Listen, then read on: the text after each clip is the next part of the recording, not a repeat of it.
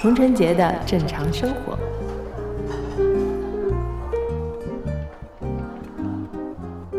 Hello，大家好，欢迎来到童晨杰的正常生活，我是你们的童掌柜。那今天呢，掌柜还是在宁波的组里啊，今天正好有一天的休息，然后来来为大家录这段 solo。然后这段呢，其实嗯。是想为大家来介绍掌柜最近读的一本我个人觉得非常有感觉的书。那这本书的名字呢，叫做《好好告别世界葬礼观察手记》。嗯，这本书就是怎么说呢？突然让掌柜开始思考很多跟死亡有关的问题。那我一直觉得啊，生和死其实是一个看上去它是一个对立的两个事件。但是呢，其实它又是有很多的相关性的，就是像我们活着的人，都会去思考啊，我什么时候会死啊？啊，我怎么死啊？然后我死后会待在哪里？这个问题，我不知道大家有没有想过啊？呃，这期节目呢，会讲到很多各种各样形式的死亡，呃，应该说是各种形式的埋葬，嗯，或者说。对，因为它是个葬葬礼的观察手机啊，所以就是其实是怎么样去面对自己的死亡的一个一本这样的书。然后呢，这本书呢，呃，主要是呃，因为这位作者他本身呢就是一个殡葬业的从业者，但是呢，他同时又非常年轻，非常的前卫啊，所以他。嗯，其实这个方面的书呢，他出了好几本《好好告别》系列啊。然后这本呢是专门专注于去呃为我们描述他所看到的呃世界各地的一些嗯，就可能跟我们的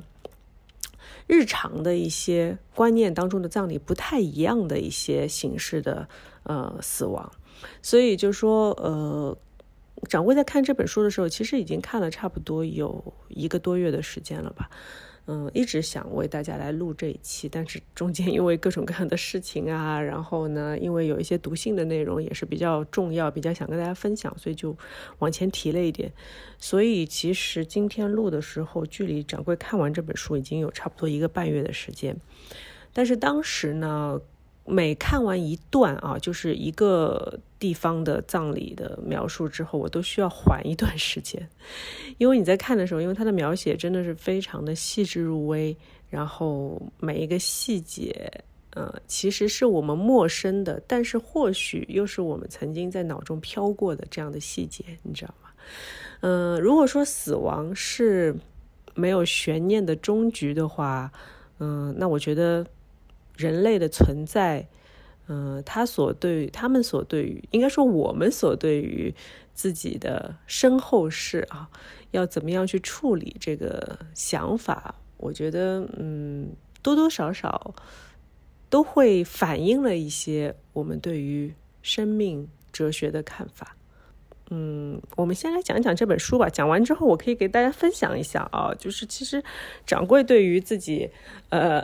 以后要要怎么样处理自己的身后事，其实也有一些自己的想法。嗯，然后如果呃，现在开头提醒一下大家啊，如果会有一些朋友对于这样的事情比较忌讳啊，或者说没有完全准备好去，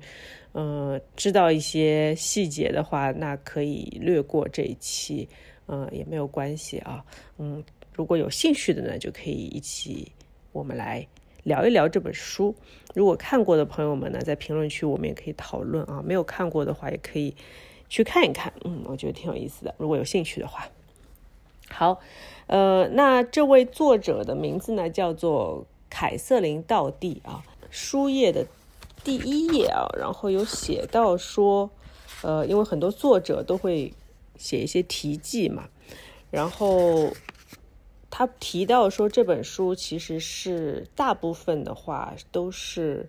嗯真实的，是一个非虚构作品，虽然中间会有一些小小的细节的修改，我估计是姓名啊什么的，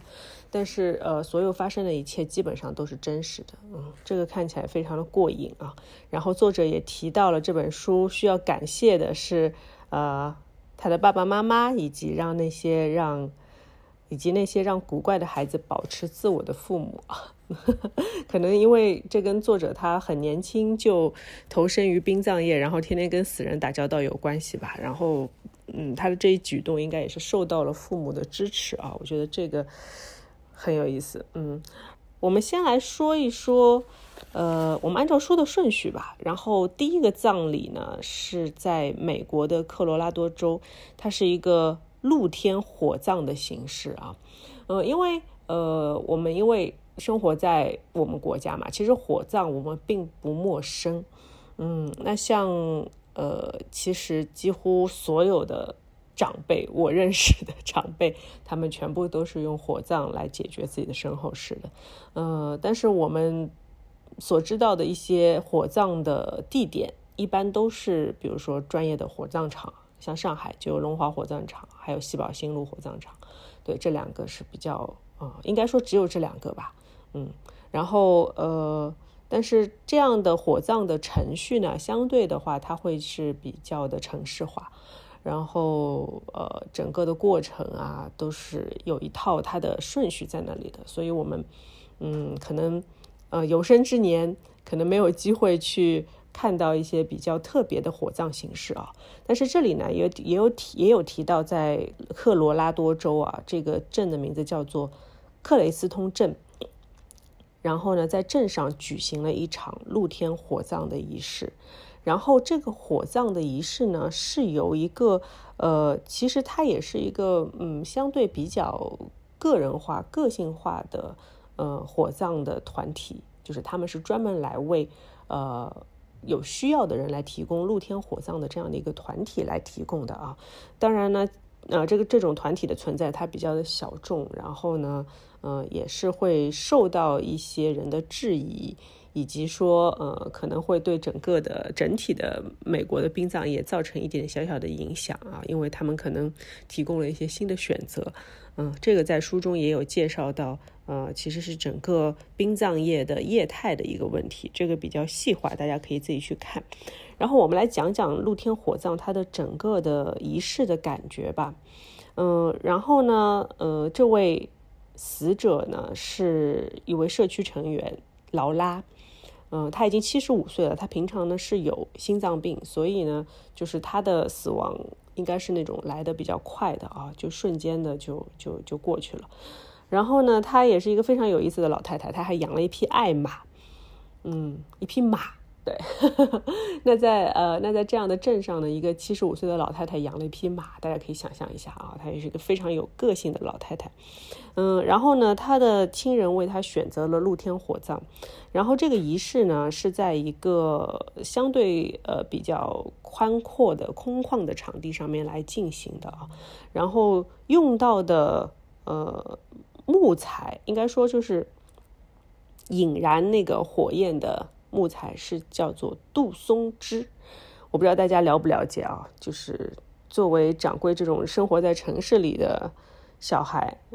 城市里的人是不太能够呃分得清楚各种木头的啊。然后呢，就想到，因为杜松枝呢，它在燃烧时候发出的香味啊，是世界上最甜美的香味。嗯，大家可以感受一下，呃，一具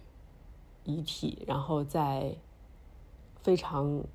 拥有这种甜美味道的火焰当中，慢慢的去消逝，是一种什么样的感觉啊？就是我看书的时候，有一种自己也躺在那里的感受。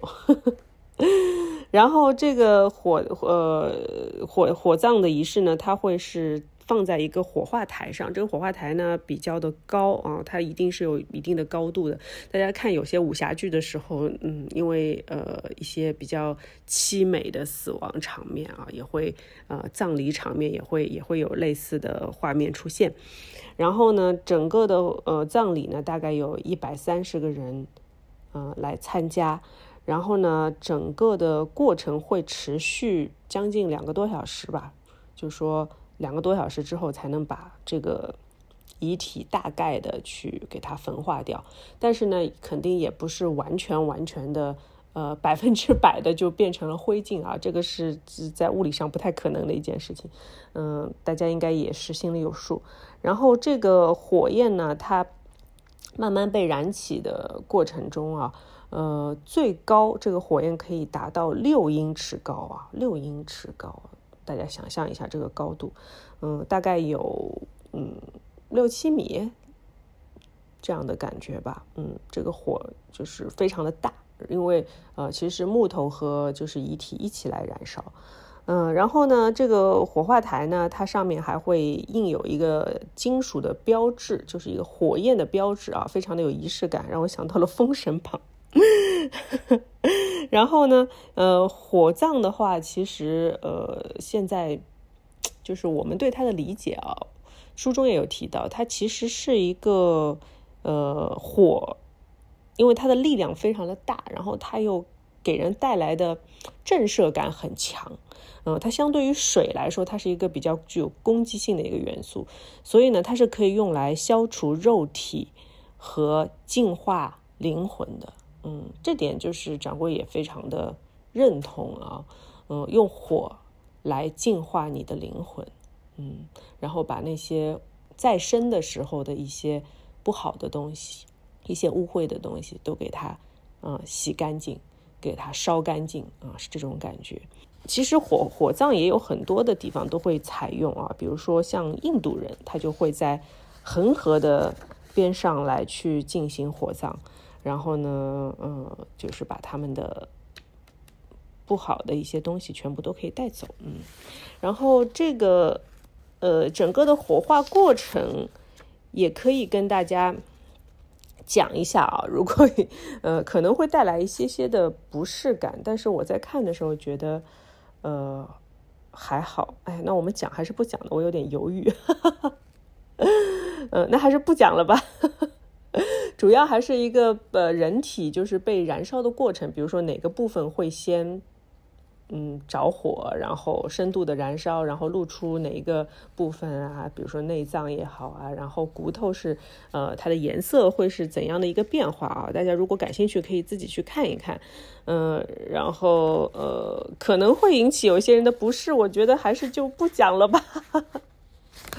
好的，好的，就跟大家大概。聊一下这样的一个露天火葬的仪式啊，其实是在现代的社会当中也是会存在的。然后火化的过程当中呢，是呃相对呃就是在火化炉里面烧呢，它会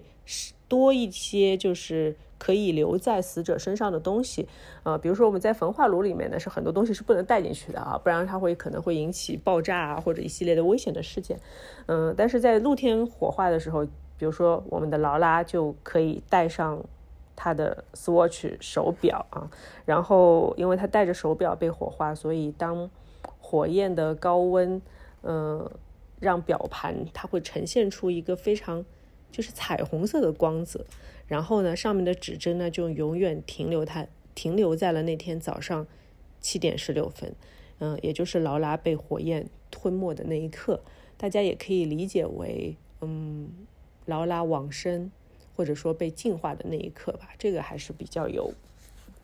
比较有意义的一件事情啊。嗯，好的，那这是第一个葬礼，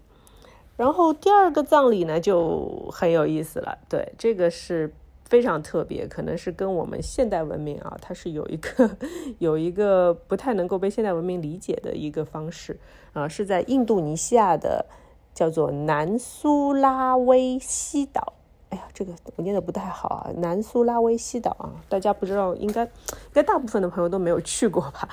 因为作者他是他是跟着一位专门研究死亡的学者保罗博士啊，他一起去的。然后那边呢，呃，叫做塔纳托拉亚的一个地方，它有一个节，就是一个节日，叫做马涅涅节啊，不知道翻译的对不对啊？然后这个马涅涅节呢，就是世界各地他会有一批游客专门跑到那边去。看死尸，对 对，他就是就是就是就是这样一个节日啊。然后呢，这个就是比如说你可以去墓穴拍照啊，然后可以现场的观摩一些当地的呃当地的就是葬礼这样的一些娱乐的项目与旅游的项目啊，然后呢，它会比较的具有观赏性，然后呢，也是。因为它比较，它是那种比较传统的葬礼，可能我们在大部分世界上大部分人在日常的生活当中，呃，是不可能看到的。然后这样的葬礼呢，它会非常的热闹，然后还有动物的献祭啊，有音乐、有歌声啊，有现场的演唱啊，嗯，然后呢，呃，遗体呢在葬礼的时候是跟呃动物，呃被献祭的动物一起，然后呃被呃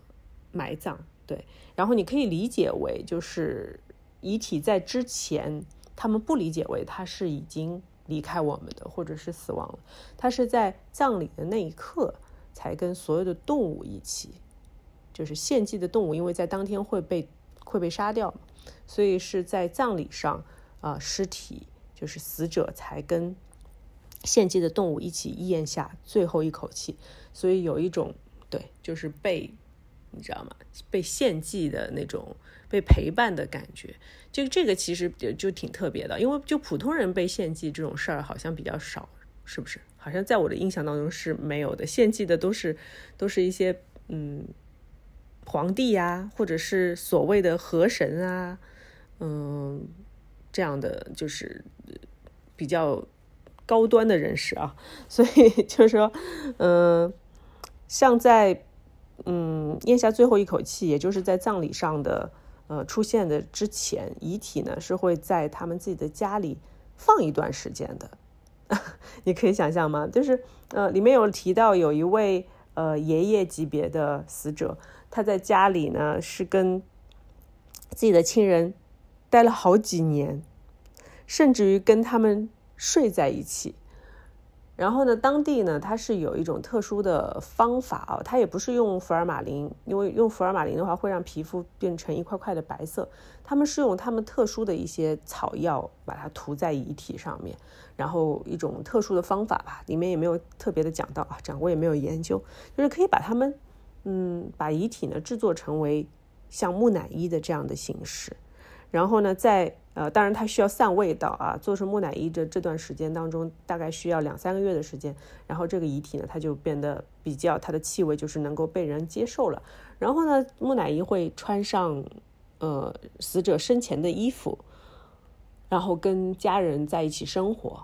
呃，像前面提到的一位小孙子跟他的爷爷大概睡了好几年，对。然后每天早上呢，都会把爷爷扶起来，然后给他穿上。呃，换脱下他的睡衣，然后换上他的就是日常的一些服装，然后把它立起来。对，他是可以站住的，立起来就感觉哦，现在是白天，现在是大家日常生活的时间，然后爷爷也要日常的。嗯，走一遍流程，然后到了晚上呢，嗯，再给他清洗清洁啊，他的面部啊，他的皮肤啊，然后再给他换上睡衣，然后继续躺在小孙子的旁边。对，然后家里都是家里人，就是觉得很正常，就是觉得这个这个人他没有走，他还是嗯生活在我们呃日常存存在于我们日常的生活当中，呃，然后等到大家都准备好了，OK，然后我们再举行一个这样的葬礼。然后把遗体去给他放到墓穴当中，或者说火化呀，各种的方式啊，嗯，所以这个是比较特别的，嗯，关键是就是他们还，嗯，就是大部分人还比较乐于去把自己家里做的木乃伊去给给大家展示啊，嗯，然后各种木乃伊他还会穿上跟他们生前性格比较相似的服装，像有的木乃伊可能他就会穿的比较。Rock and roll 就是摇滚的样子，然后戴上墨镜，甚至还有留着他的金牙，然后他们还会给呃木乃伊抽烟，你知道吗？然后有的木乃伊因为烟抽的太多了，然后造成牙齿泛黄的情况啊，这真的是非常有意思。就是你会觉得说，嗯，有的时候你的亲人啊，这样这样离开你的话，突然的离开，呃，你会觉得很。很痛苦，然后没有办法接受，但是你发现他们可以用另外一种形式存在于你的生活里的时候，就像有的人可能会把自己的宠物也做成标本，嗯，让他们永远的留在留在自己的身边一样。就是，嗯，虽然我们说人是灵肉合一的动物，嗯，我们的灵魂可能在死亡的那一刻，嗯，是离开了他的躯体，但是你依然可以把他的。外在去给他保留在你身边的时候，这相对来说就是可以缓和一下对于失去亲人的这种痛苦，然后把这段时间拉长，拉到尽可能长的情况下，嗯，等到家人们可以接受这个人的死亡的时候，OK，那我们再给他去举行葬礼，嗯，但是他的生活中的一切细节和他存在的时候的样子，将会永远留在嗯认识他的人的心中。嗯，我觉得这个也是一种对待死亡的一种比较敞亮、比较勇敢的一个方式吧。嗯，挺有意思的啊，但是能够做到的人确实不多。好的，然后呢，呃，当中也有提到墨西哥亡灵节啊，我们看过《零零七》的朋友应该都知道，呃，那部叫做《幽灵党》，对，那部呃电影，我记得一开头。呃，邦德应该就是在墨西哥，然后他也是啊，刚跟一位美貌的邦女郎温存了一番之后，你就开始执行他的任务，然后他就从呃窗口跳下到了呃游行的队伍当中，然后这个游行的队伍呢，就是有嗯，就是亡灵节的游行，然后有非常多的人，就是几乎所有人都会扮成骷髅的样子，然后还有一个巨大的骷髅的这样的一个。道具啊，我不知道是气球还是什么，在空中飘荡，嗯，所以就是，但是呢，其实后来你会发现，呃，就是书中提到，其实本来墨西哥的亡灵节没有那么大的阵仗的，但是呢，就是因为，嗯，幽灵党播出之后嘛，因为它是全球范围内上映，当时票房也非常的不错，呃，当地政府呢就觉得说，嗯，可能就是渐渐的发现有一些人就是专门来去。去想要去参加这样的亡灵节的游行，但是后来发现没有。那呃，政府呢，基于就是各种的考虑吧，嗯。就开发了这样的一个 亡灵节的项目，就把就把原本的这个这个日子呢变得更加的盛大啊，变更加的宏大。然后呢，各地的呃，除了有这样的游行之外，还有各种的骷髅造型的周边啊，包括呃，像星巴克还出了骷髅造型的面包，嗯，在过节的时候很有意思。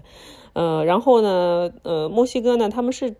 就是那种无时无刻会在谈论死亡的。然后嘲嘲弄他，爱怜他，取悦他，与他同眠，这样的一个呃民族的风格啊，嗯，其实我们之前看过一部动画片，呃，Remember Me，你还记得吗？大家还记得吗？这是里面有首歌叫 Remember Me，然后呃，就是讲到如果一个人的死亡不是真正的死亡，但是如果他被所有人遗忘的时候，那才是他真正死亡的时候。所以，嗯，在墨西哥的传统就是要不停的谈论死亡，对，嗯，不停的谈论死亡、死去的人，这样代表我们永远的铭记啊，也希望他们不会永远的在我们生活中消失，嗯。好，那我们现在再讲下一个，嗯，下一个葬礼啊，这个其实，嗯，我觉得严格来说，它不算是葬礼，它是一种，呃，对于未来的一个。尸体的，它可以以什么形式变得继续被人利用？就是必须被人们利用，作为一种资源，作为一种嗯原料吧。嗯，应该是这样说。它是它是一种叫做尸体堆肥的一个技术，这个是应该是还比较先进的啊。我们因为我之前完全没有听说过。嗯，是在北美国的美国的北。卡罗来纳州叫做一个科洛威的地方，它其实是一种土葬，但是它这种土呢，又跟呃我们普通所谓的我们就是在墓地当中看到的那些土葬，它又是有区别的，因为它没有棺材，它是把尸体直接给它堆肥，给它埋在呃一种特殊的土壤里面啊，然后呢，呃呃，这个葬礼的一开头呢，是作者是描写了。嗯，一具鲸鱼的尸体，它成为的一个完整的生态系统。呃，作者描写描写了一下啊，就是一具鲸鱼的尸体呢，它可以成为一场持续几十年的盛宴啊。就是鲸鱼的尸体在海里面可以被很多的动物来作为它们的食物，然后呢，慢慢的等到有机物被吃完之后，鲸鱼的骨头啊，呃呃，它的一些呃所产生的一些呃真菌啊、微生物啊，都可以养活。很大的一个生态啊，所以海洋的科学家呢称之为鲸落，然后它是一个完整的生态系统，呃，也成为了嗯生态链的一部分，就是不停的循环往复，循环往复是这样的一个过程。所以呢，就是有一些科学家他们也会研究说，那人类的尸体是不是也可以构成这样一个完整的生态，一个生态链？嗯，所以呢，就会用到一些呃。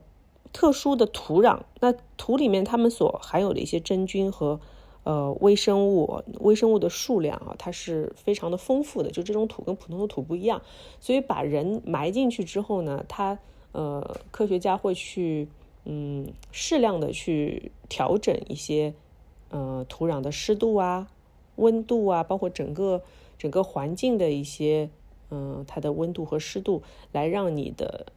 呃尸体。就是你让你的肉体开始分解，然后看看可以达到什么程度啊？呃，这个是一个嗯，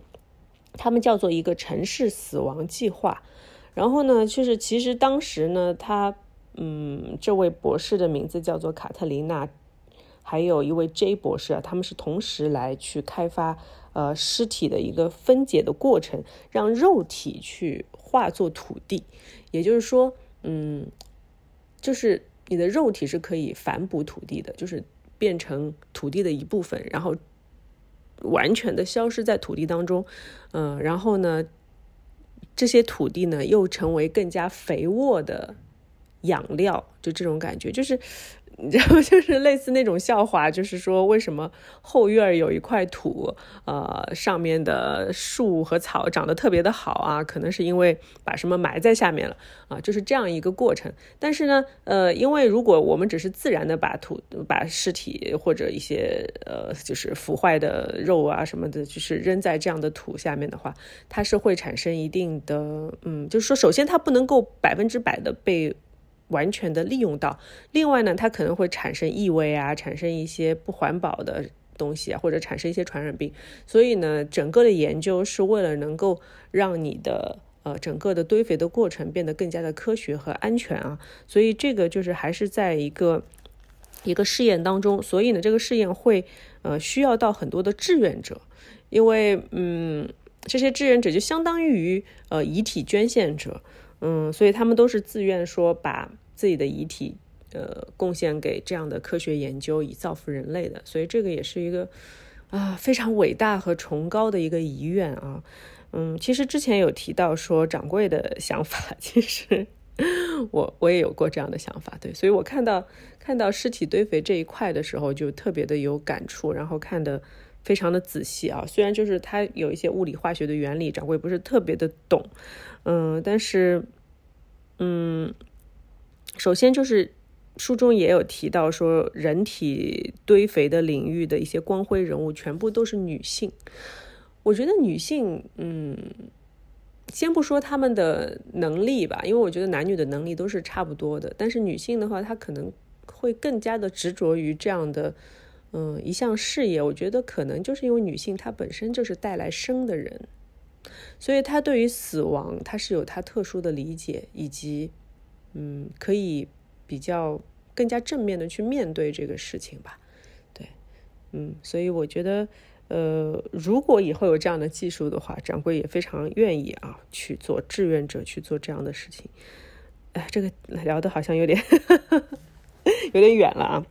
嗯，然后呢，呃，其实腐朽与新生它是也是共存的嘛，当你的。嗯，尸体在堆肥的过程当中开始腐坏，开始有机物开始消失的时候，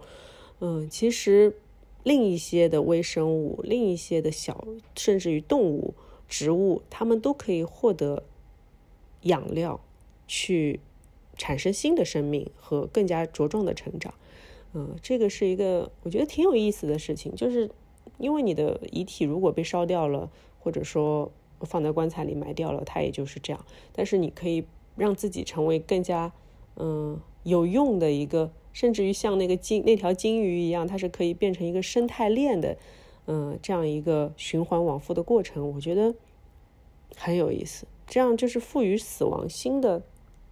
新的意义吧。其实如果呃，当人类文明不怎么存在的时候，其实本身生态它就是就是这样的一个过程嘛。所有的动物死后，也没有人会特别的帮他们埋葬，没有人是真的没有人，对，没有会去埋埋他们，只是说，呃，他们自然的就在某一处去慢慢的腐烂，然后慢慢的被吃掉，但是依然对这个大自然是产生了一定的作用，然后他们又会有新的新的生物。新的植物去产生，嗯，就是这样的一个过程啊，这是我比较比较觉得可以理解的。然后呢，其实嗯，里面也讲到啊，对于女性来说，因为长时间女性是会受制于异性的审视的目光，嗯，甚至于就是有和尚修行的时候会被带到。嗯，墓地里面去看那些美丽的女性的尸体，就是他们在生前的话那么的光彩照人，但是死后他们也是跟所有人一样，会枯萎、会腐烂、会变色，然后流水流脓，就是这样的一个过程。嗯，从而去消弭掉说，嗯，修行的人心中，嗯，对于眼睛所看到的所谓的女性的美丽的。嗯，这种所产生的欲望啊，这是一种修行的方法。但是从另外一个侧面呢，也是说明了，就是女性的身体是一直是嗯处于被审视的这样的一个整体的环境当中啊。所以就是当我们的身体和器官在土地中被分解、慢慢腐烂的时候。反而带给了我们一种自由啊，这是我觉得女性能够体会到的，就是在那一刻大家很公平，好了，然后下一个葬礼呢，就聊到我们的邻国日本啊，因为呃，其实讲到了在东京的几处就是嗯安置遗体或者说骨灰的地方，然后呢，由于受到老龄化和少子化的现实。所以呢，就是殡葬业，日本的殡葬业开始寻求一些，嗯，更加高科技和更好的一种体验感。对，因为就是，嗯，老龄化和少子化，就是现在我们国家也会慢慢的有点感受到嘛。但是，但是就是可能日本它是走在比较前面了，在这方面啊。然后呢，就是。呃，他们会面临的一些问题啊，就是这个也很现实。我们未来可能也会面临到说，如果，嗯，比如说你没有子女，或者说，嗯，因为各种各样的原因，没有人来为你照顾你的骨灰或者你的墓地的话，那将会发生什么样的事情啊？嗯，然后呢，日本在这方面，他们因为。嗯，这个社会进程走得快了一点，所以他们就想的比较多。那里面有提到呢，呃，一个叫做信国寺的地方，它呢是建了一个琉璃殿。那在日本啊，大家知道，呃，因为我们的邻居嘛，所以就是情况也差不多。日本的火葬率呢是高达了百分之九十九点九九。那基本上呢，除了天皇和皇后他们是土葬的，嗯，呃，其他人呢几乎全部都是火葬。那不过呢，因为就是明日明仁天王和美智子明仁天皇和美智子皇后呢，他们宣布死后呢，将会也要将会选择火葬，那几乎就是让这个火葬啊，就是在日本的火葬率要达到百分之一百了，嗯，然后呢，呃，这个琉璃寺的住持啊，他有一句话叫做把科技引入到佛教，嗯，那整个的琉璃殿啊，它是用智能来控制的。用键盘可以控制灯光，然后呢，你有一个智能卡是可以感应到，呃，就是上面的一些数据，然后准确的去点亮你的那个那个位置骨灰存在的那个位置，然后它是可以点亮它。然后我我我当时就是看的时候觉得哇，这个就就还好，感觉很美的感觉。然后整个的琉璃殿呢，它因为有一些嗯灯光秀，就是其实灯光秀主要是呃为了四季来呃设计的。然后呢，这个灯光秀的设计呢，也是经过了很多轮啊。因为如果这样的一个比较庄重的地方，它的灯光秀就搞得像嘉年华一样，就不太好了。所以呢，也是经过了很多轮的设计，然后让它变得非常的典雅和庄重。嗯，然后四季呢，比如说夏天的时候呢，就会有一些烟花呀，嗯，但是那种宁静的烟花的感觉啊。然后到了秋天呢，就会有红叶啊；冬天呢，就会有雪呀。呃，春天的话，可能是一些呃比较嗯优雅的花朵的形象会出现，所以就是嗯，你可以想象，就是如果如果就是呃，掌柜想的比较多啊，就是如果如果我是身在其中一个骨灰坛的里面的话啊，那我在这样的环境当中，嗯，首先它非常的干净，你在祭拜它的时候不会有一些呃就是。呃，暴露在露天之外的一些情况的发生啊，风霜雨雪的啊，或者有一些灰尘啊，就很干净。然后呢，还有就是，嗯，来祭拜你的亲人，他们会感受到很多心理上的安慰，嗯，觉得你在这样一个环境当中，肯定是非常舒适的。我相信所有关心死者的亲人和朋友，他们都会有这样的愿望。如果他们看到是一个杂乱无章。杂乱无章的一个，嗯，墓地的话，他们的心情也会变得非常的差啊，以及嗯，整个的就是不安都会产生。然后呢，嗯，这个琉璃殿非常厉害啊，它还有流星雨，它会有流星雨，然后仿佛呢让人置身于电子感非常，嗯，电子感非常强的彩色子宫当中啊。讲到子宫，又又感觉到了生的。生的这种感觉，所以生死真的有的时候是离得非常近啊。然后我们现在呢，就是呃，其实讲到日本呢，它的新生儿呢，嗯，变得多了之后呢，寿命也会变得越来越长，所以呢，也会需要有人来去维护家人的墓碑啊，嗯，所以呢，这样的一个产生，一个是我觉得这种琉璃殿的一个出现啊，也是为了让人更加方便的可以去。呃，祭拜自己的亲人朋友，然后另外一方面呢，也是因为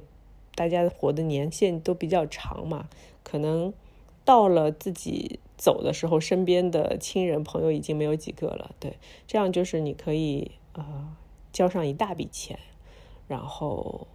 嗯，如果你钱够多的话，可以交到所谓的直到世界的尽头，对，都会有人来帮你去嗯承接，帮你去看护你的身后的一切的安排，嗯，然后处于这样的一个琉璃殿的环境当中，嗯，也是一个不错的选择，嗯，呃，然后呢，日本还有一些，当然有一些公共的火葬场啊，因为呃掌柜的理解，琉璃殿也不便宜啊，他们呢都是比较的卫生。然后呢，会用统一的呃火化的车，火化的车子啊，它就是一套的服务吧，就是各种的，嗯，各种的，嗯，哦，这里是讲到了，对，不能用用火化的东西，对我记得我在哪里看到过，包括但不限于啊，这个很有意思，手机、高尔夫球、字典、毛绒玩具、金属佛像以及西瓜。我觉得西瓜上打了问号啊！为什么会有人 想要 让西瓜跟自己一起火葬呢？啊，这个又是不太理解。但是世界之大，无奇不有。那日本人呢是有捡骨的习惯的，就是如果看了一些日本电影，像我们那时候看《入殓师》啊，呃，看嗯，还有一些日本电影，我也不太突然一一下子想不起来啊。然后他们就是在火化之后呢，会有家人，基本上是女性啊。会在呃用一用一个很长的类似筷子的这样东西去去把骨灰中没有烧干净的骨头就给它留下来，因为日本人呢他的习惯是喜欢把骨头留下来，不要那些灰尘的，嗯，所以就是嗯，不要那些骨灰的，所以就是呃，每个地方的习惯不一样，所以他们最后可能留在那个坛子里的，呃，除了有一部分骨灰之外，还有很多的骨头，嗯嗯，这样呢，就是这个捡骨的过程呢，也是相对比较治愈呃亲人亲人的情感，就是说你在嗯亲人在捡这些骨头的时候，感觉又是对死者的一次照顾，为他非常仔细的去走完最后一程啊。日本的内容很多哎，有没有讲到有尸体旅馆？可以想象吗？是在横滨。然后呢，呃，尸体旅馆是这样的，它是可以接受家属和尸体共处一室，呃，最多可以有三天的时间吧。然后他们会为尸体做一些防臭、防腐化的处理，然后跟呃家属们可以住在一起。住在住在一起之后呢，就是呃。可能你选择的日期啊，在三天以内，嗯，就可以来举办葬礼。然后整个举办葬礼的过程当中，跟尸体的相处，你都是可以在旁边的，嗯。然后呢，还呃，这个旅馆呢还非常贴心的为很多，比如说远道而来的亲人，因为他们可能跟死者并不是住在一个地方，啊，他们过来参加葬礼呢，有的时候还需要在这里留宿啊、吃饭啊，就是一一一系列的服务呢，都是会有的，就是这样。就感觉是有一个非常强的，呃，家族的概念，就是因为一个葬礼，然后把家族所有人聚齐，大家一起吃饭，一起住在这个旅馆里面啊，整个的服务是呃非常的周到，嗯，然后还有比较类似，就是我觉得跟琉璃殿有点像的呢，就是在大德院的两国陵院里面，它有一种，就是它是这样的，就是它有一个公共的类似。呃，祭拜的一个墓碑，或者叫它佛龛也好，这样的地方啊，大家可以想象一下，嗯，然后呢，每一次只要你输入，呃，输入就是那个系统里面的一些呃数字，应该是这样的吧，然后呢，就可以有一个机械手臂啊，它就有点像那种。机械车库大家知道吗？就是你输入这个号码，然后你的车不就下来了吗？它的它是这样的，就是所有的骨灰盒可能它在放在一个一个一个比较大的一个环境里面啊，有一格一格的，然后每一格呢它是有一个数字会在那里，然后你只要在想祭拜的你的亲人的时候，把你的数字和密码输进去啊，当然是需要密码的，不然你随便按一个数字，可能出来的不知道是谁，对不对？然后呃，然后这个机械手臂呢就会去抓取。对你亲人或者你朋友的骨灰，然后把它抓取到这个公共的一个祭拜的地方，然后你就可以在那里上香啊，然后啊献花呀，然后磕头啊，各种诵念啊、祈祷啊都是可以的。所以呃，这个也是一个比较科技化的一个管理骨灰的一个方式啊，觉得也还不错，比较的创新啊。这是我们邻国的一些呃葬礼的方式，嗯。好的，那比较大的葬礼呢，就讲的差不多了。那呃，也有提到啊，书里也有提到，在玻利维亚呢，是有很多人，他们是呃喜欢去收集骷髅头。对，那些骷髅头就是人的真的骷髅头。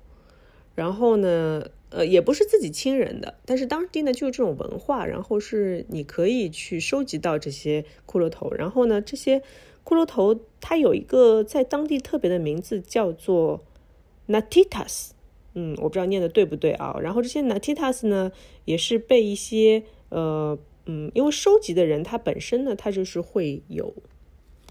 怎么讲，他是拥有一定的呃能力吧，去让这个木乃伊头呢变得有力量。然后呢，来自各。来自各地的各种的骷髅头啊，都会聚集在他们手中啊。具体的从哪里来，我也不是太清楚。然后呢，这些嗯，有一位收集骷髅头的夫人啊，她的名字叫做艾丽夫人，她就收集了很多来自各地的骷髅头，然后呢，给他们起各种的名字。但是他们的名字呢，又不是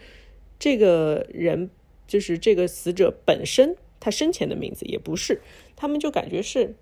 有一种宗教的意义吧，就是你比较戏谑的话，你比如说练种神功啊，就是这个意思啊，嗯，然后对，就是这样的，就是我觉得南美国家，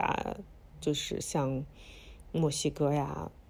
嗯，然后这些地方，他们就是像我去墨西哥旅游的朋友，他带给我的一个礼物就是一个骷髅头的呃水晶球，